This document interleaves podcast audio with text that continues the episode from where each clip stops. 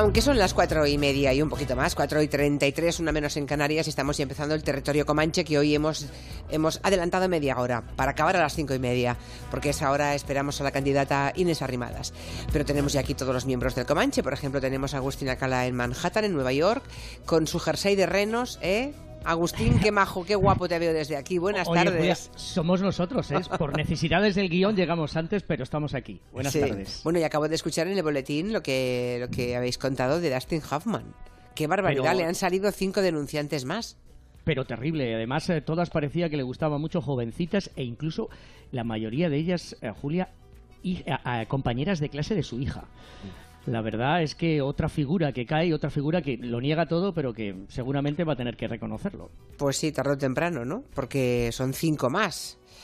Bueno, aquí tenemos a Nuria Torreblanca. Muy buenas tardes. Muy buenas. ¿Ya has puesto tu árbol de los chinos en Por casa? supuesto, Vale. pequeñito, de los chinos, de esos que te dura un ratito y luego ya se apaga y nunca más. Yo también le he puesto esta mañana el árbol. El de los chinos. No, Ah, no, no, no, no, nada de chinos. No, no, no. No, un árbol Pero- na- nacional. O sea, pañol. Cortado, Pañol, cortado y pañol. bien. Sí, cortado no- y bueno. No, no, cortado no, yo no pongo, yo no corto abetos, yo los pongo, hay algunos de plástico preciosos, de, Yo como también, de yo fibra, también. yo jamás pongo un abeto de verdad, nunca, nunca, nunca, yo pongo, hay algunos que son fantásticos, Si nos escucha que duran varios años, la verdad es que son caros, pero te duran muchos años, lo tienes que guardar y volver a desplegar después Ah. el año próximo, pero está muy bien, es un motivo navideño, son bonitos, estéticamente son bonitos, no cae ninguna hojita, ni nada por el estilo y está muy bien. Bueno, eh, Miki Otero, buenas tardes. Buenas tardes. También tienes cara de haber puesto el Belén ya. Yo he puesto el árbol, y, y a mí- pero tengo una cosa que es que me gustan así que sean un poco feos también. ¿Ah, sí? Los, los árboles de chino son, son un espumillón, subgénero que a mí me gusta, sí, de estos así que de- se abren más. Y, de- y luego de- pongo un- una figurita de Elvis, una de Sherlock Holmes y lo customizo un poco, unas navidades No me, literarias invite- no me invitéis nunca en Navidad a vuestra casa porque me voy a Y deprimir. lo bien que te lo pasarías. Pero qué kitsch, por favor. Uno de esos árboles que se abren y tienen tres patitas de Sí, plástico. y además es muy ecológico porque el árbol es de plástico y encima las ramas están enfundadas en bolsas de plástico. Sí. O sea, Ya. sí, sí, te cargas eh, no sé cuántos acres del Amazonas. Tenemos también a José Luis Ibáñez Ridao, muy buenas tardes. Muy buenas. Que él, como vive en el campo, igual tiene hasta un árbol de verdad. Sí, no, no tengo abeto, no me viven. Tengo un fantástico, una fantástica alcin- en, encina y un fresno maravillosos, pero he intentado plantar abetos y se me mueren. Entonces, ¿adornas la- adornas la encina, entonces? Adorno un poquito la entrada, sí. Claro, es que los que mm, viven más en el campo y tienen, yo creo que no hace falta que sea un abeto, cualquier árbol con cuatro luces bien colocadas, con un poco de buen gusto ya es Y suficiente. luego un roble que es muy especial porque mi padre encontró la bellota que acababa de el día que nació mi hijo pequeño Ajá. y la plantó en una maceta y es de, bueno, no, es del mismo día que mi hijo. La tenemos plantada en el jardín, tienen la misma edad el roble y mi hijo, lo que pasa es que el, ro- el roble le saca unos cuantos palmos. salido más alto. Para arriba, sí. O sea, el roble se ha hecho un- todo un señor, ¿no? Sí, sí, sí. bueno, pues nada, empezamos con, con, lo- con la mejor manera de empezar, que es esta, bailando. Muy arriba.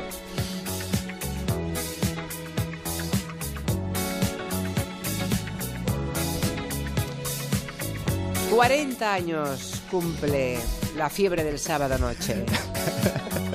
La cara de Ibáñez es para filmarla. No, no, no. Sí. No te vengas riendo tú, ¿eh? No te vengas riendo tú, ¿eh? No Sí. te rías. Era una risa nerviosa, el cara, no, era- no Bueno. era con mala Sí, es que esta semana además he tenido una cena de compañeros de trabajo que llevamos como 20 años reunidos. Claro, hemos pasado de hablar de los niños a hablar de la jubilación. Ya, ya. Fue tremendo, ha sido tremendo. O sea, cuando nos dimos cuenta de lo que estábamos hablando, nos deprimimos todos, a pesar de Toma, risas. mira, mira, mira, mira, mira, mira, mira lo que viene, mira lo que viene.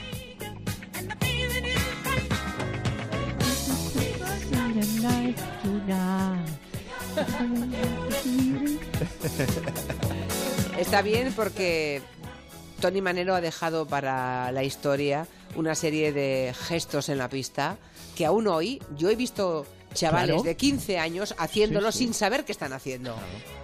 Dice que sí. Sí, sí, con el dedo. El, Hacer el- el dedo, el gesto de pedir el donut Sí, sí, se, ha, el se ha- Sí. se ha perpetuado. No sé, ellos no saben por qué lo hacen. Lo habrán visto a sus padres, a, a alguien, lo han visto y lo reproducen sin saber cómo. En alguna boda. Cuando Hay un muñeco en el. WhatsApp que es realmente el dibujo que parece Tony Manero, está haciendo Sí. el gesto de- del baile.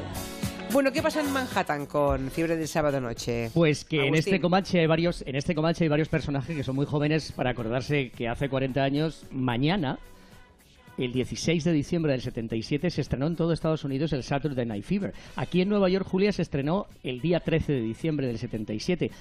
Y podríamos preguntar a todos, bueno, no voy a preguntar porque ¿para qué voy a preguntar a tu primo o a Nuria? Porque no estaban nacidos casi, de, de dónde estaban en ese momento, pero sobre todo cómo nos influyó la historia de Tony Manero y de eh, Stephanie, los protagonistas, y las canciones de los Gees, y la discoteca Odisea 2001, y el puente Berrachano, y la Y los solapones, los solapones, Sí, Agustín. y la verdad es que era tremendo. El miércoles hubo unos, yo, yo no los llamaría nostálgicos, sino más bien les llamaría unos románticos que se reunieron a bailar en el lugar que ocupaba la discoteca que sale en la película, eh, ya, te digo, Odisea 2001, que estaba en el barrio de Bay Ridge, en Brooklyn.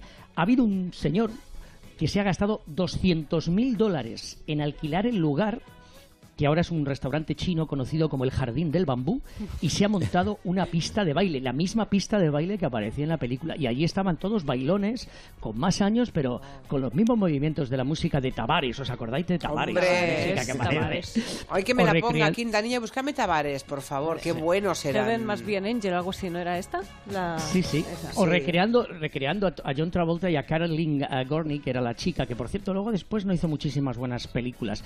Pero en cualquier caso, hay una, hay una cosa muy importante para todos aquellos de nuestros oyentes que no quieran visitar el Nueva York clásico, se van un poquito a ese Nueva York que sale en las películas. Esto está en el, en el barrio de Bay Ridge, que en aquella época, Julia, era, más, era alemán, era eh, irlandés y sobre todo era italiano. Ahora no, ahora es chino, chino, aunque queda alguna pizzería. Hay que tomar el metro, el, el metro, la línea N, que es la línea amarilla, eh, bajarse la estación de, seten- de la calle 77 en Brooklyn y ahí estás, en esa zona donde se rodó la película. Y por cierto, que si te vas a la calle 79 vas a tener oportunidad de ver la casa donde vive Tony Manero, que está a la, a la venta por dos millones y medio de dólares. Se puede ver en internet la casa. Vale, y bueno, vale. a mí Bueno. me a mí a mí me parece un poquito un poquito Y era de clase poquito- obrera, Sí, ¿no? porque era una, clase, una casa bastante humilde, de hecho. Ah, es, Sí, que hace, sí, pues es, que ahora- hace, es que hace 40 años eh, los pisos en Manhattan no tenían nada que ver con hoy, ¿eh? Sí, sí. No. Nada que ver, igual entonces costaba una tercera parte ¿eh? de lo que es hoy o, o No, menos. no, probablemente, no, no, uy, probablemente le costó, como mucho al que le compró la casa y luego Sí. se la cedió al, le costaría unos 200 mil dólares como Fíjate, mucho. claro, claro, es que las cosas han cambiado enormemente y en, y en Nueva York extraordinariamente. Mm. Tenemos a los Tavares.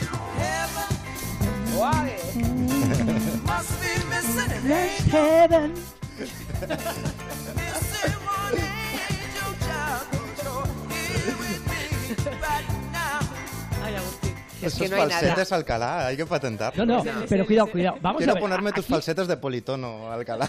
Que- Aquí, aquí, todo el, aquí todo el mundo me critica a mí por la música, pero que no sabéis quién han sido los, los nuevos nominados al Hall, of, al Hall of Fame. Yo me lo sé de memoria. Hay muchos. La, Nuri- la Nuria no se lo sabe. La Nuria ha leído un poco. ¿Qué? ¿Qué? A Pues ver. mira, son Bon Jovi, Nina Simone, Sí, The Cars, sí. Dire Straits, The Ajá. Moody Blues y Sister Rosetta Tarp. Los tengo Muy bien. apuntados, eh, no te creas. Muy que bien, muy bien. Bueno, dejamos a Tavares luego y si podemos lo volvemos a disfrutar porque desde luego esta música es que te levanta de la silla y hay que seguir hablando de libros y del mundo editorial porque dice José Luis Ibáñez Ridao que están pasando cosas muy curiosas en el mundo editorial. Hay una relación entre las plataformas digitales y o sea, lo basado en tecnología digital y luego lo que se publica en papel. Sí, a hay- ver, cuéntame qué está pasando. Sí, estamos. A ver, yo, yo me siento ahora como el artesano de, de Manchester cuando veía levantar las fábricas textiles. Entonces, todo va a cambiar, pero no sé para dónde va. Pues ahora estamos en un momento estos de indefinición. Por ejemplo, muchos autores autoeditados que militan en las filas de eso me lo hago yo, yo lo hago todo, luego están encantadísimos, por ejemplo, cuando alguna editorial clásica los publica. Dices, bueno. O estás en un lado o estás en otro. Eh, y estamos ahí en medio. En las próximas semanas, dos autores consagrados a través de, las redes sociales van a lanzar obras en papel. Una de ellas, ojo a las cifras que voy a dar, una de ellas es un norteamericana, se llama Anna Todd. Eh, ha vendido 15 millones de ejemplares Qué bestia. de su serie After en papel, con editoriales clásicas. En papel. En papel. Pero se dio a conocer a través de una plataforma que permite col- colgar tus historias, digamos, a, a- a trocitos.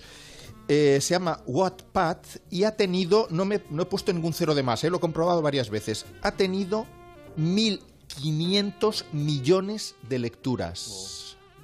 Pero cómo es posible? 1.500 millones de personas se han ido conectando, siguiendo, porque lo publicaba por capítulos, y Ajá. entonces iban conectándose. Es el récord absoluto de pinchazos eh, para, para, O sea que no- para lecturas. O sea que no solamente hay determinados productos, perdón, Sigue, sigue. José Sí, Luis. sí, no solo hay productos, digamos, que te, permiten, que te permiten editar, autoeditar tu obra, venderla, yo que sé, para Kindle, pongamos por caso Amazon, sino que este Wattpad lo que te permite es colgar tus historias y que cualquier persona la pueda ver de forma gratuita. Entonces esto va creando, pues eso, vínculos de- con escritores y fans, y la serie After, que es una serie juvenil, pues bueno, creó esos 1.500 millones de lectores que iban entrando y saliendo y 15 millones de ejemplares vendidos en las tiendas. Pero está José muy bien Luis, que yo- una cosa sea consecuencia de la otra, ¿no? Sí, sí, sí. Claro, o sea que al final en vez de olvidar para siempre el papel, lo ha Está- resucitado. Lo ha resucitado. Claro. Lo ha resucitado. ¿Qué decías, Agustín? Yo no decía que ayer estuve en Barça Nobles, en una de las Barça Nobles que hay en la Quinta Avenida, y o sea, es decir, entras y plus, after, todo es after, o sea, una cosa tremenda. Es, es el libro que está eh, para los jóvenes eh, eh, más de, eh, de Pues, venta aquí sí, en sí, sí. Es que ahora nace ahí, es tremendo como, como lo que hablábamos el otro día, la poesía. eh, Sí, sí, o los un- youtubers que hacen, eh, hacen libros poesía y- o tal, todo salta de la red. Esta semana ha salido esto de Cat Person, un relato en el New Yorker que se ha vuelto un fenómeno Viral. viral, y global. Sí, sí, pues ahora uh, saca una novela fuera del ámbito after que el, digamos la el planteamiento es muy divertido porque convierte a las chicas de mujercitas del clásico de, Sí, de sí, sí. Alcott las convierte en millennials. O sea, hace un ejercicio de cómo sería la vida de estas cuatro chicas Ah. Viviendo en los Estados Unidos de ahora, bueno. cómo serían sus relaciones que harían Irreconocibles, irreconocibles. irreconocibles, el tema sexo, todo, es decir, es todo, el todo. tema es- todo, es- todo. Es, es muy divertido. Luego también es un fenómeno español. Está Miquel Reina, que vive en Vancouver, eh, vive en Canadá, pero digamos que es, es de aquí, y arrasó con un libro que él mismo editó y que cualquier tipo de marketing del mundo le diría que es imposible que ese libro venda un ejemplar, porque habla de la memoria, de la vejez, de la muerte, del perdón. Pues ha hinchado a vender libros ebooks autoeditados por él y ahora Editorial Espasa lo ha contratado y ya se está preparando un lanzamiento que se supone que será espectacular a partir del mes de enero, que es cuando sale su libro, el libro con el que triunfó en las redes, que se llama Luces en el mar. Eh, Amazon, por ejemplo, tiene un premio para novelas eh, autoeditadas, indies.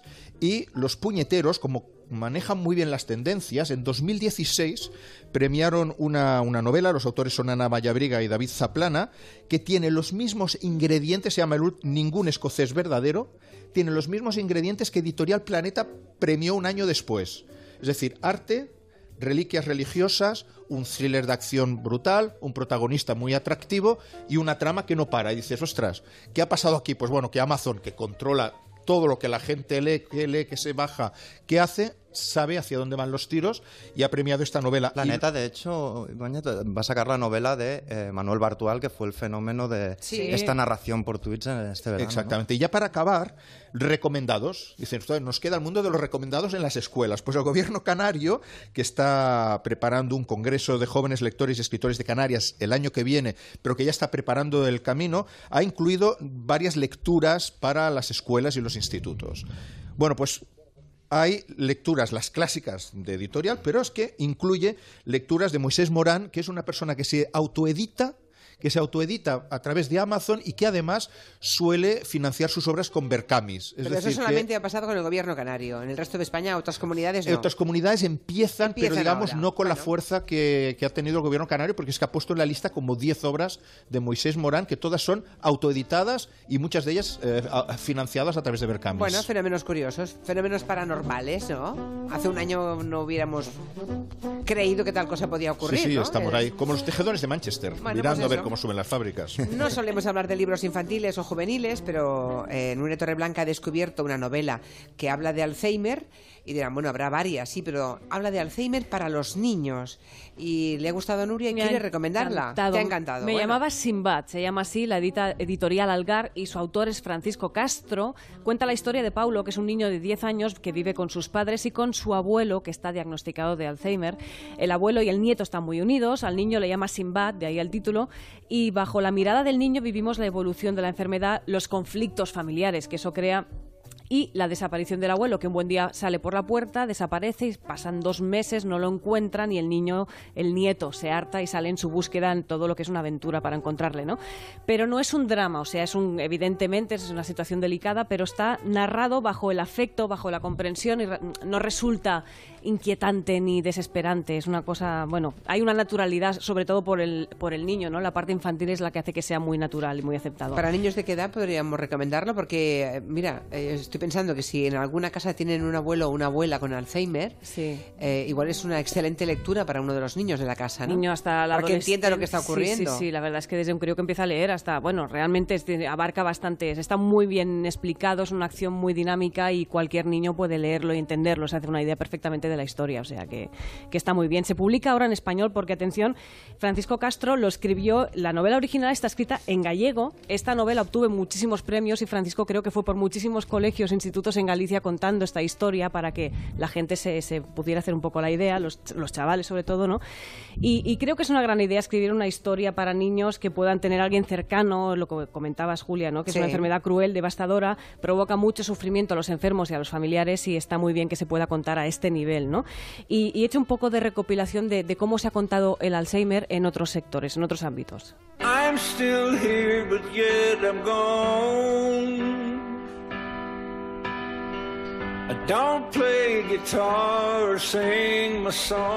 Esta es la canción de Glenn Campbell, un cantante de country que murió el pasado agosto de Alzheimer, fue diagnosticado en 2011 y esta canción es la última canción de amor que escribió a su mujer antes de que la enfermedad le impidiera reconocerla. Quiso dejar ese testimonio, es una canción preciosa. También tenemos que recordar que Julianne Moore ganó el Oscar en 2015 por su interpretación en Siempre Alice, que era una mujer de 50 años, profesora de psicología en Harvard, afectada por la enfermedad. Sí. Y en, el Columbia, en cómic Columbia, en Columbia, la Universidad de Columbia. era en Columbia, pensaba que era en Harvard. En Columbia, en Columbia. Vale, vale, pues será Columbia, vale. Y en, en cómic tenemos un antecedente aquí también interesantísimo, que es la novela gráfica Arrugas, de Paco Roca, que era un tratado no solo sobre el Alzheimer, también sobre la vejez en general y sobre la demencia senil. Ganó el Premio Nacional del Cómic y fue llevada al cine. Bueno, recuerden, la novela es de Francisco Castro y se llama Me llamaba Simbat para los niños de la casa, que puede estar muy bien. Bueno,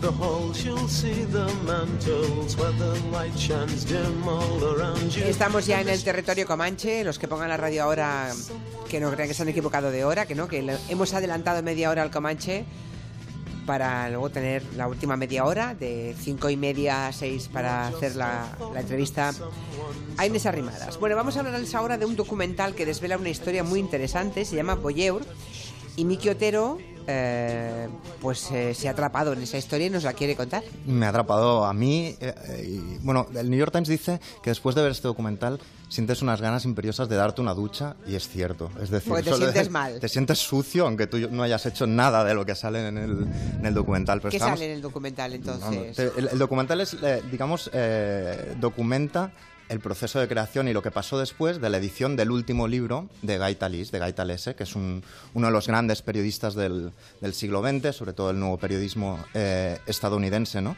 Talese es un personaje, yo creo, fascinante, con piezas, tiene un retrato, por ejemplo, de Frank Sinatra alucinante, y él desde muy pequeño eh, descubrió que, lo que le interesaban a él eran las historias basadas en hechos reales, las historias que podían explicar eh, la gente de la calle. Él era hijo de sastre y él siempre dice que cuando escuchaba a la gente que venía a la tienda a explicar sus historias, eso le interesaba muchísimo más que las novelas de ficción. ¿no? Bueno, pues a Talese le Un llega día, una- un día le le, llega, cuentan. le llega una carta, Sí. porque él está promocionando un libro que era La mujer del prójimo sobre la sexualidad en Estados Unidos y entonces eso le había dado mucha publicidad. Y le llega una carta con remite de Colorado. Abre la carta. En ella hay un tipo que se llama Gerald Foss que se presenta diciendo que en el año 66 él alquiló un, eh, un motel, un motel de carretera con un tejado a dos aguas y lo que hizo fue coger el ático, abrir unos eh, conductos de ventilación y desde entonces, durante 30 años, espiar a las parejas eh, que tenían sexo y que pasaban por las habitaciones del hotel y llevar un diario íntimo, un registro de todo lo que pasaba en esas habitaciones. Es decir, ya la, la- la entrada ya es, pa- para empezar, sería delito, Claro. pero se lo explica unos años después y le dice que de momento no puede publicarlo. ¿Qué hace Talese? Talese, para hacer La mujer del próximo, por ejemplo, se metió en comunas eh, de sexo libre, iba a masajistas tailandesas y les daba un blog de notas para que llevaran un diario y luego le explicaran a él las cosas. Bueno, es decir, él tiene que vivir lo que explica, ¿no? Pues lo que hace Talís es irse al motel y conocer al tipo y espiar desde, eh, desde este ático lo que pasaba en o sea, esas seguía, habitaciones. seguía en activo. Él seguía en activo en el año 80, duró hasta el 90 haciendo lo mismo. Y lo que eh, lo- lo- explicaba antes que, que Talís creció en una sastrería y es importante esto porque su dandismo, la cosa de llevar siempre un traje de tres, de tres piezas y una corbata, casi lo delata. Porque llevaba una corbata de seda roja y cuando se asomó al ve- al- a la rendija esta ventilación, la corbata se coló y quedó a escasos tres palmos de una mujer que le estaba dando sexo oral a, a su pareja. Y entonces Gerald Foss, el dueño del motel, lo cogió por el cuello y le dijo, ven para aquí y a partir de ahora tú miramos juntos, pero tú, si no te pones chándal, por lo menos quítate la corbata. Pero ¿cómo se puede unir con traje, chaleco y corbata a, a Ah, Talís- husmear y hacer de bolleo? Él, él va así, igual que iba Tom Walsh también y que va todavía. Él va siempre vestido eh, de esta manera. De hecho, hay fotos de Talís con ocho años ya con traje a medida hecho, hecho por su padre. bueno, la cuestión es que Talís, finalmente, años después, el delito prescribe y deciden sacar a la luz esa historia. Esa historia bastante controvertida y polémica. Y lo publica. Publica este relato en el, en el New Yorker y, como era evidente, se arma la de San Quintín, es decir, una polémica. Pero contó en bestial qué motel eh, había contaba ocurrido todo todos con los nombres detalles. reales, absolutamente toda la versión que le había dado este señor, que le había enviado la carta muchísimos años antes. Él mantuvo una relación epistolar con este tipo durante décadas. Y eh, cuando, cuando sale el libro, pues un periodista del Washington Post y otros periodistas empiezan a descubrir que la versión del Boyer seguramente no es tan real. El Boyer dice, por ejemplo, que él presenció un asesinato. Los datos no cuadran, no hubo un asesinato justo en ese momento o no queda claro que lo hubiera. Eh, descubren que ese motel que el, el Boyer dice que había tenido durante tantos años, en realidad lo había vendido. O sea que no le contaron a Gaitalese toda la verdad. Toda la verdad. Y esto, claro, a Guy Talís, que es la gran leyenda del periodismo del siglo XX, tuvo un primer momento de no voy a hacer promoción, voy a tirar a este libro por el retrete. Y luego le sale la vena de defender su obra. Y aquí es donde la película, donde este documental se vuelve, en mi opinión, interesante. Y a mí me interesa más que el libro. O sea, ¿te gusta más el documental que el libro Por que... una vez me gusta más el libro que la película, es al revés. Es decir, en este caso, Talís, yo adoro sus libros, pero en este último flaquea bastante. ¿Y este documental dónde se puede ver? Y el documental este se acaba de estrenar en, en Netflix. Netflix. Y, y Talís allí se vuelve, se vuelve realmente interesante el documental porque ves que, bueno, si realmente está un poco loco el Boyer y tiene sus problemas mentales, Talís tiene una cosa obsesiva que casi va a la par de, digamos, del tipo que retrata. Y su boyerismo para explicar historias es muy similar al boyerismo del loco del motel. Y de hecho el, mo- el loco del motel tiene un sótano lleno de objetos de coleccionismo y Talís tiene un sótano lleno con todo de cajas forradas con recortes donde guarda toda la documentación de todos los años. Y ves un retrato de esas dos personas muy diferentes, uno de clase obrera de Denver y el otro de la alta sociedad neoyorquina, que en realidad se parecen más de lo que piensan ambos. ¿no?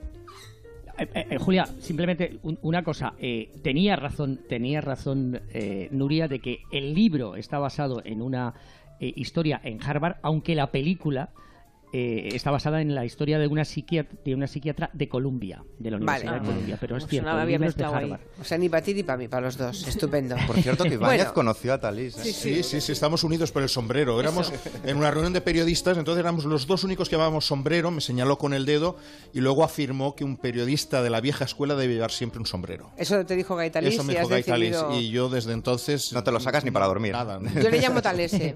Sí, no debería, ¿no? Talese. No, No, debería. yo también le llamo Talese. Estamos aquí, está Miki Otero con Gaitalís y yo Gaitalese y dirán los oyentes, bueno, a ver si se ponen de acuerdo. ¿Es el mismo o no? Sí. bueno, pues ahí lo dejamos. Eh, ya casi casi es tiempo de noticias. Um, como estoy muy resfriada, voy a tomarme un algo de Bio 3, mira que os digo. Qué bien te va a sentar. Sí, porque ayer la pillé, no sé cómo, pero estoy fatal. ¿Se me oye muy mal?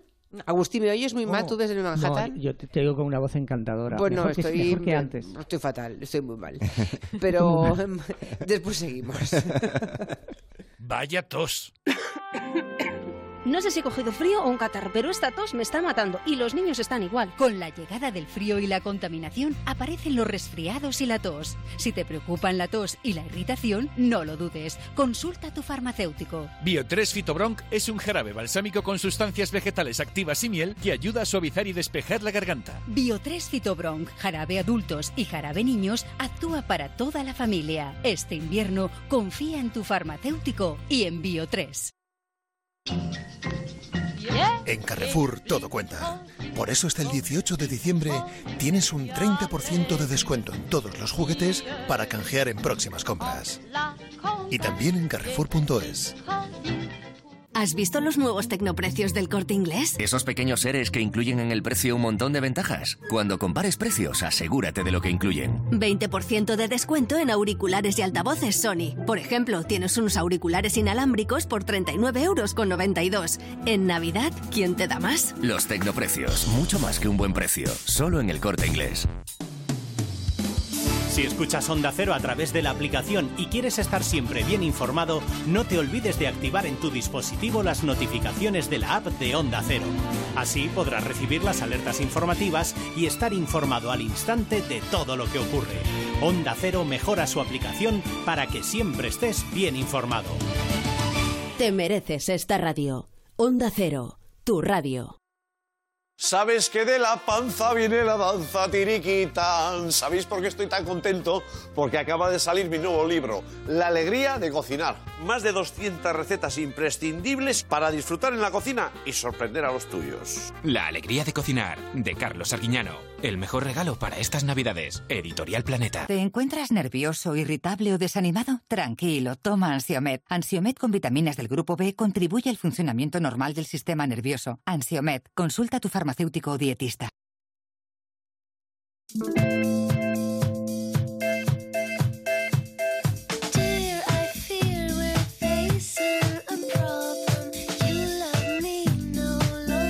Hoy estamos ya a medio territorio comanche. Para aquellos que eh, igual empiezan a sintonizarnos cada día a las 5, se han perdido la mitad del territorio comanche. La mejor, además. Bueno, yo creo que lo mejor en teoría siempre está por llegar, José Luis es Ridao. para darles un poco de... De rabia. De rabia, sí. Ah, bueno.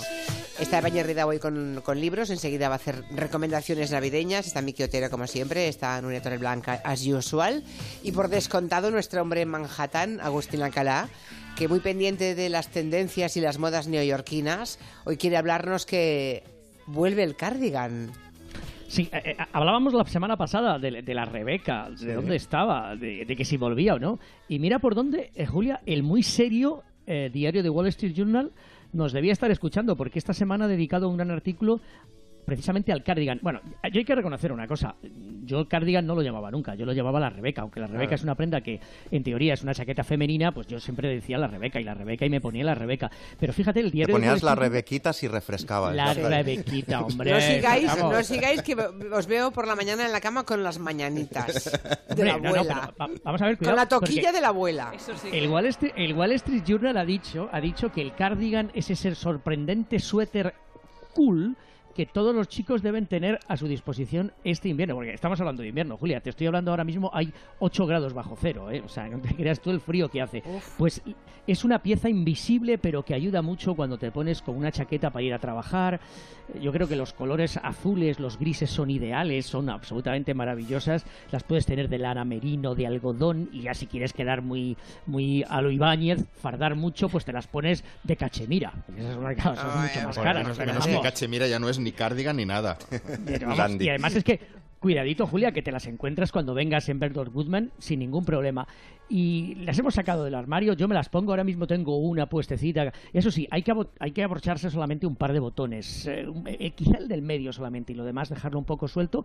Y la verdad es que es una combinación perfecta. Ahora que. Eso ahora sí, que ya ¿eh? los- no se puede tener barriga, ¿eh? O sea, Eso, eso, eso. Los caballeros con barriga mm, que pasen de Que se cardigan, abstengan. ¿eh? Que se abstengan. Sí, mejor Hay el truco de no sobre- abrocharse el último botón, pero no. No, no, queda fatal. hay, que, hay que abrocharse el primero, no el segundo y punto y nada más. Y lo que sobre todo es que estos modelos nuevos son eh, ideales y no son la típica pues eh, Rebeca que llevaba nuestro abuelo o que llevaba el profesor de química. Esta realmente es una nueva, pero que combina con todo y está muy muy muy muy de moda en este en este invierno neoyorquino. Este invierno no, no voy a ir a verte a Nueva York. ¿Qué? No, pero sí, no, pero- este no. Pero, muy- mujer. Estoy muy triste, pero no voy. Este, esta Navidad no voy a. No voy a Manhattan, no. Pero si te tenía recomendaciones de, de- de- de restaurantes y de Ya, todo ya, que ya. tenías Pues que no. ir. que- pues no, Este año ya no. Este año no. Este año no. A lo mejor otro, pero este año ya no. Así que no me pongas los dientes largos. Ni me hables de esas tiendas tan estupendas a las que me encanta ir, porque no, este año no puedes. Ya había pensado en comprarte los croissants para ir al escaparate de Tiffany. Lo tenía todo preparado. Ay, Las torrijas. No, Lo que. Monegal llama las torrijas. Torrijas con diamantes. Sí. Con un capuchino. Sí, ya, ya. Bueno, basta, basta ya de ponerme los dientes largos. Como cada semana, Endesa nos acerca al mundo de la cultura con lo que llamamos la energía de la cultura. Eh, eso es entradas y más, o sea, mucho más que una entrada, ¿no? La posibilidad de vivir una experiencia única. Esos son los y más de Endesa. Cuéntanos, Nuria. Esa experiencia que nos ofrecen Endesa y Entradas y más para conocer el mundo de la cultura desde dentro, porque no sé si alguna vez habéis estado entre las bambalinas de un teatro, imaginad los nervios que tiene todo el personal que están trabajando, músicos, actores. Bueno, pues Endesa con los IMAS te traen lo mejor de la cultura, es un IMAS porque es la creme de la creme, te llevan al teatro, te meten en los camerinos o como en el IMAS de hoy, que ahora os lo contaremos, que esto ya es el colmo. Si quieres apuntarte a un IMAS, entras en la página de Entradas y más, verás el comparador de precios y en la zona de Endesa puedes participar para vivir una experiencia única con la cultura. Bueno, pues vamos a contarles el último y más de Endesa, coincidiendo con el estreno de una película que se llama Un intercambio por Navidad y que se estrena hoy. Por fin ha llegado la esperada historia de Navidad. Papá es Santa Claus. ¡Ho, ho, ho! Tu obsesión por Santa está arruinando la Navidad. ¿No tendremos Navidad? Uy, No. pero soy el carpintero Andersen. Yo soy Santa Claus. ¿Qué humor tiene? Sí, sí, eso mismo. Bueno, la cosa va de un carpintero que es fan de la Navidad y disfrazado de Santa Claus conoce al auténtico Santa Claus, porque Santa Claus hay uno auténtico y luego están los que se disfrazan, ¿vale? Eh, para que todos los niños que nos escuchan lo sepan. Bueno, ambos deciden intercambiar sus vidas y las familias un año. Es chula la idea. Los de Endesa esta vez lo que han hecho es organizar un IMAS espectacular en Noruega. Nos han contado que se fueron de viaje a la región de Oslo con una familia que fue la, digamos, a la que le tocó la suerte, ¿no? Una familia de cuatro personas y allí conocieron a Papá Noel. Fueron a un castillo del siglo XVIII, fueron a una granja a la que llegaron con trineos tirados por perros, hornearon galletas especiales de las que come Papá Noel. En fin, así son los y más de Endesa, de- del cine a esa región de Oslo.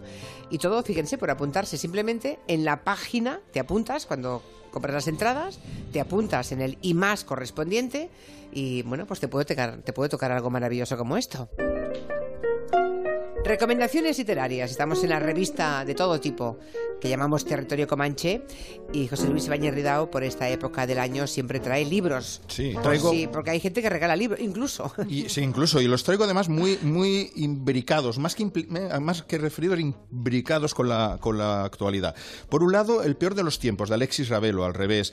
Pertenece a la serie de, de Ladio Monroy, que es un investigador ocasional y un arreglalo todo de Las Palmas. Para mí es el mejor de la serie, mete el, y mete el dedo en el ojo a los grandes poderes, pero aquí es lo más interesante, porque toca temas muy actuales como es el abuso sexual y en especial el uso del poder para perpetrar esos abusos. Lo bueno es que la novela es muy anterior al caso de Weinstein, a lo que hemos hablado de Dustin Sí, Hoffman, sí. Es decir, que Alexis, y además lo sitúa en España, y además de una forma muy realista, relacionada con chicas que trabajan en agencias de modelos, azafatas de congresos, etcétera. Es un- una novela muy, muy atada a la, a la- a la realidad, muy divertida, por otro lado. Las otras dos tienen en común la presencia de la homosexualidad en novelas de género, que no es muy habitual, porque los detectives tienen que ser como muy machotes y muy echados para y demás, y son elementos, son homosexuales totalmente normalizados, un elemento narrativo más, están ahí, y además son dos novelas que tocan mm, temas también muy relacionados, repito, con la actualidad y de forma muy distinta. Nada es cierto de Nacho Cibizarreta, editado por Pamias, disecciona las interioridades de una gran familia catalana del Cava en estos tiempos de, de mudanza, desavenencias internas, luchas por el poder dentro de la empresa y lo más importante, las relaciones con el poder político. Todo lo toca con un tema, un estilo thriller, situado en Siches, que es uno de los emporios de los gays en, en la costa mediterránea, y la trama arranca cuando la matriarca de la familia le encarga a un detective, a un antiguo policía, Lucas Rodman, la búsqueda de una joya. Aquí, ligando con Patria, lo mejor es la madre del protagonista. O sea, las madres están de enhorabuena porque las madres de protagonistas están teniendo muy buenas novelas. Y la última es El Rey de los Tejones, de Philip Hensher, mm, editado por Asteroide. Se publicó en 2013, pero pasó muy desapercibido. El planteamiento parece que arranque como una novela de misterio, con el secuestro de una niña, pero luego la, da la vuelta y se convierte en una historia coral de un pueblo inglés de estos preciosos, de gente que tiene mucho dinero, casitas cuidadas, jardines preciosos, pero claro, con el secuestro de la niña aterrizan allí los tabloides. Y le dan la vuelta totalmente al pueblo. Toca temas absolutamente ligados al Brexit. Tem- cómo viven esta gente, cómo ven a los extranjeros, cómo los consideran, cómo ese pueblecito está ahí aislado y pasa totalmente de lo que sucede a su alrededor.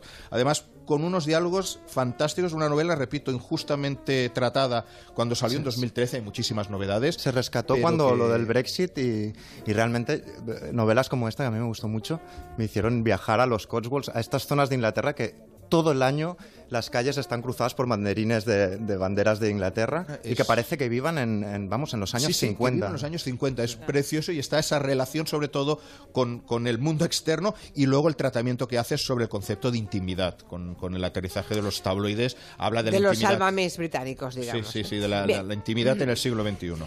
El Rey de los Tejones se llama. Como siempre, Ibáñez Ridao después en el blog que tiene en, en la web de Onda Cero y de este programa de Gelo, pues pondrá todo, para los que no tienen tiempo de tomar nota, las, eh, las editoriales, en el título y los autores. Y hasta la portada. No me digas. Es que eres un vicioso. Bueno, Lo tiene todo. Desde que me crucé con Gaita Lese. Bueno, vivimos en una época en la que todo el mundo ve series y películas o escucha música en plataformas a las que nos suscribimos. Claro, eh, yo ya me temía algo parecido a lo que hoy va a contarnos Miki Otero. Resulta que nos controlan. o sea que también a través de las plataformas en las que vemos pelis o escuchamos música, vertemos un montón de información nuestra como individuos que ellos luego usan. ¿Qué hacen con usan, eso? usan y ¿Qué hacen? Que, que nos controlaban más o menos lo sabíamos. Lo que no sabíamos es que iban a hacer anuncios con ello.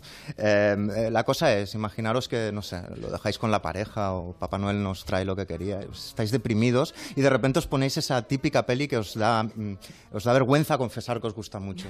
Os la ponéis varios días seguidos. O la típica canción demasiado melosa que os da vergüenza confesar. Y de repente pasáis por la calle y veis un gran anuncio que, que dice, ¿por qué has visto tal película seis días seguidos? ¿Estabas mal? Pues esto es lo que ha pasado. Netflix No. utiliza el Big Data, es decir, toda la información, digamos, de cuantitativa de dónde pica cada usuario en las pelis, etcétera, etcétera, para hacer anuncios. Y, por ejemplo, lo han hecho con la película de la Navidad, con El Príncipe de la Navidad, que es la película que han hecho para esta Navidad, y de repente han hecho un tuit eh, que dice a las 53 personas que han visto a Christmas Prince, un príncipe de la Navidad, cada día durante los últimos 18 días. No. ¿Quién os ha hecho daño? Pregunta. es muy divertido, la, digamos, la respuesta de la gente. El tweet fue un éxito, 200.000 retweets, etcétera, ¿no? Entonces uno- uno- un- una, una tipa les dice, oye, pero ¿quién sois vosotros eh, Claro. para hacer esto? Y entonces eh, les dice, ¿qué os creéis? ¿Que sois mi madre? Eh, dice, no, solo queríamos saber si estabas bien. dice, pues no hace falta. Y entonces ellos contestan, ok, cariño, como si fueran realmente la madre. Madre. O, o, por ejemplo, otra usuaria lo que hace es decir, bueno, Netflix, ya que sabéis todo, eh, me gustaría saber quién ha visto eh, los 300 episodios de Anatomía de Grey más de cinco veces, porque es que estoy buscando marido. y con esto todo, han, han desvelado, por ejemplo, que un- hay un señor, eh, que no sé si está haciendo una tesis doctoral o si necesita ir a un doctor, que ha visto Piratas del Caribe eh, en busca de la, de la perla negra, la ha visto cada día durante el, durante el pasado año. Es decir, No puede cada ser. día ha visto esa A lo película. mejor era Javier Bardem cuando estaba preparando el papel para la última peli de Pues Piratas seguro- del Caribe. quizá era ser Javier también. Bardem. Y claro, Pero no esto- tenemos ninguna garantía que, que no se lo estén inventando. Yo dudo que sea una invención. Yo Ya. creo que sí que están usando esto. Hasta ahora no lo habían, eh, no lo habían hecho, pero ahora ya se han lanzado y claro, mucha gente está inquieta. O sea, de Hombre, momento no decís, claro. de momento decís solo las cifras, pero quién sabe lo que pasará en un futuro. Que es algo que ya hacía. Ahora imagínate que te ponen el nombre. O sea, Imagínate. Miki Otero, cariño, ¿qué te pasa? Que ¿Qué has visto escu- 100 veces. ¿Qué- Mm. ¿Por qué has escuchado 250 veces una balada de los Scorpions? ¿Quién te, quién te ha dejado? Qué, ver- qué vergüenza, qué vergüenza que te pase eso, porque dice mucho de ti estas cosas que reproduces en. Claro, en pero saben todo. Han hecho, han hecho público también las series, eh, un ranking de las series en las que uno de los dos de la pareja digamos, miente al otro y ve, ve el capítulo unas horas antes. Exacto. Eso está Han, muy han dicho las series... Ah, ese soy yo, ese soy yo. Pues la serie donde más la, la gente hace más eso es Narcos, curiosamente, no sé por qué. Después, eh, la serie que la gente ve Pero luego- en familia. ¿Pero por es qué lo hacen eso? ¿Para darse el pego delante de la pareja que No, sabe no. lo que va a pasar? ¿o cómo? Bueno, porque uno tiene más insomnio y ya aprovechas No, para no tirar aguanta, millas. Creo que es un motivo de discusión no, no, bastante Julia, habitual. Y después, No, Julia, esto no. lo- Pero, espera, ¿por qué? ¿Por qué entonces, Agustín? Porque mi mujer se duerme. Claro. Ah, bueno, eso es otra cosa. Esto- Vale, vale. Y amanece y tú ya lo sabes todo y estás haciéndole spoilers con el café sin parar. Y esto lo hacía Spotify antes, Netflix no lo había hecho eh, nunca y Spotify había hecho, digamos, un anuncio bastante conocido con unas lonas enormes por la calle en las fachadas en las que preguntaba... eh, querida persona que has escuchado Sorry de Justin Bieber 42 veces el día de San Valentín. ¿Quién te ha hecho tanto daño?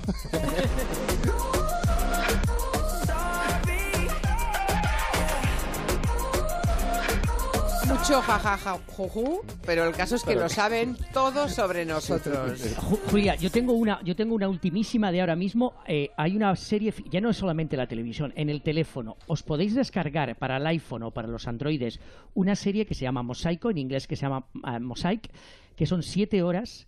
La protagonista es Sharon Stone. Que sí, Miki, que sigue haciendo películas, aunque parezca que no, pues podéis descargaros esta serie que se llama Mosaico y además es muy interesante porque yo solamente he visto como una media hora, pero te ofrece seguir la serie según la versión de cada uno de los protagonistas. Es decir, un protagonista tiene una, es una serie de misterio, de hay un asesinato, y entonces tú puedes seguir la serie dependiendo del protagonista al que te unas. Y la verdad es que está muy interesante y, fe- y efectivamente va a ser, va a terminar siendo una serie de televisión de, de HBO que la va a ofrecer a partir del, del mes de enero. Pero, antes, en nunca el entenderé, iPhone. nunca entenderé exacto cómo puedes ver una serie por el iPhone. O sea, una serie, Pues- una película hay que verla en pantalla grande. ¿Cómo Pero puedes ¿sabes una, cosa, ¿sabes una cosa, Nuria? Es el futuro, es el nuevo futuro. Sobre todo si con la administración Trump nos recortan la neutralidad del Internet, que esa es otra. Yo recuerdo perfectamente cuando decían, ¿cómo vas a ver una buena película en, en la tele en tu casa? Hay que ir a una gran pantalla en el cine. ¿Y ahora qué? Pero un móvil. Bueno, ¿y qué? ¿Es Sí, sí. igual? Además, es, es la misma, no, no, no, es la no, misma no. proporción que entre la tele y la pantalla grande. Somos tejedores de Manchester. Con, es- con esto... No, no me hagáis cambiar. Con, con esto En el- Netflix Cambiaré. no, no os he explicado algo curioso, que a veces utilizan estos datos también para crear las propias series. House of Cards eh, se hizo porque vieron que la gente demandaba una serie protagonizada por Kevin Spacey. Si preguntaran ahora, seguramente no se lo diría a tanta gente. Pero hicieron la serie eh, Pensando en él. usando los datos de la gente que clicaba mucho en todo lo que hacía Kevin Spacey. O sea, Ah, ahora no pasaría. O sea, al final solamente la gente que tenga una presencia exitosa, como mínimo en cantidades lo suficientemente importantes, podrá seguir en los medios de comunicación. Bueno, esto como sabes, como claro. sabes en la prensa pasa bastante. Sí, bueno, han echado a muchos muy buenos periodistas simplemente por- porque no tenían cuenta en Twitter, decían que no eran nada digitales. Sí, sí. sí, y, sí. eh, y han sido grandes. Porque Bueno. ahora, bueno, es que claro, lo único bueno de eso es que antes, desde la prensa escrita, que siempre ha tenido su, su sección de crítica de televisión, mm, estaban exentos de pasar por esa penitencia, los articulistas, de saber cuánta gente leía su artículo. Claro. Ahora, todo el mundo se tiene que someter, digamos, a los rigores del no solo eso, Julia, es que a veces en algunas redacciones de periódico hay pantallas, como en Wall Street, que marcan las tendencias de los artículos que suben o ¿En que España? bajan de clics, ¿En incluso en España? España. Ajá. Y, y- y entonces, eh, esto no es solo que afecta al periodista, es que afecta al contenido, evidentemente. Claro, porque- claro. Si y al- funciona algo, y por, por ahí ejemplo, vamos. a los titulares, a la titulación. Es decir, determinadas palabras, aunque no tengan que ver mucho con el artículo, se van a poner en el titular, porque como todo el mundo sabe, mm, la gente clica titulares y no siempre. Un periódico de. Barcelona, uno de los titulares que luego el contenido tenía nada que ver, pero fue una prueba, era Congreso de Ninfómanas en Barcelona. Se hincharon de, de clics. Luego el artículo no tenía nada que ver y era justo hablando de este tema, es decir, cómo el titular puede arrastrar, aunque sea un tema, pues eso, pues un Congreso de Ninfómanas en Barcelona. Es interesante. Pues, me da, pues, pues da mucho miedo, ¿eh?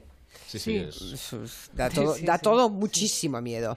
Bueno, ¿alguna cosa más en el tiempo del Comanche? Eh, ¿Te faltaba por deciros- decir? Sí, di, Yo puedo, Agustín. yo puedo recomendaros para esto del periodismo una serie en HBO, una serie dedicada a Ben Bradley, que fue el director, ya sabes, mítico de The Washington Post durante el Watergate. La serie está fabulosa y el día 22 eh, el estreno de The Post, que es la película sobre el Washington Post y unos papeles del Pentágono a mediados de los años 70, en la que tienes como protagonista a Tom Hanks, precisamente ha- haciendo de Ben Bradley y a Meryl Streep. que Mira, me estoy leyendo, desde curiosamente me estoy leyendo Mm. todos los hombres del presidente ahora. Estoy releyéndola después de no sé cuántos años que han pasado y sigue manteniendo la misma tensión, sabiendo cómo acaba. mm, lo mantiene. yo en la línea del periodismo digital y el tradicional recomiendo eh, un documental de David Carr, que era un ex toxicómano que se convirtió, digamos, en un gran periodista del New York Times, que precisamente explica esto, cómo, digamos, la gente recela de los medios habituales, pero sin ellos no se generarían los contenidos que luego eh, se utilizan en las, en las redes sociales. Mira qué bien, volvemos. Acabamos Ahí como hemos empezado, con la música de Tavares. Dice a María, una oyente, que a ella le faltan por ver los dos últimos capítulos de Narcos y que hoy, como su marido tiene cena de trabajo, la- pues será cena de Navidad, los va a ver ella sola, aunque sea sin ganas, para luego contarle el final. Hay que animarla a que además, bueno. hay que animarle a que además le envíe por WhatsApp la una gran cantidad de spoilers y de decirle lo que pasa. Eso, eso, lo hace, eso lo hace incluso cobrando Ferran Monegal cada día que habla de una serie, es estupendo. Yo ya sé cómo acaba. Narcos. A ver, Agustín, Sí. no, no, no. No, no cuenta No, pero, eh, pero ¿por qué? Si es Navidad, es Navidad. Esto ha estado a Y los- punto de cometer una, una catástrofe como aquel día que Ferran Monegal habló del dragón. El día del dragón de Juego de Tronos. Aquel día por Y poco me Nuria, hacen ¿puedo- una cara nueva a mí los oyentes. Nuria, ¿puedo contar cómo acaban Los Sopranos o no? No puedes. No, uy. Mira, es más, voy a acabar el Comanche. Así se acaban todas las tentaciones. Adiós. Hasta la semana que viene, Agustín. Feliz Navidad. José Luis, Miki. Adiós.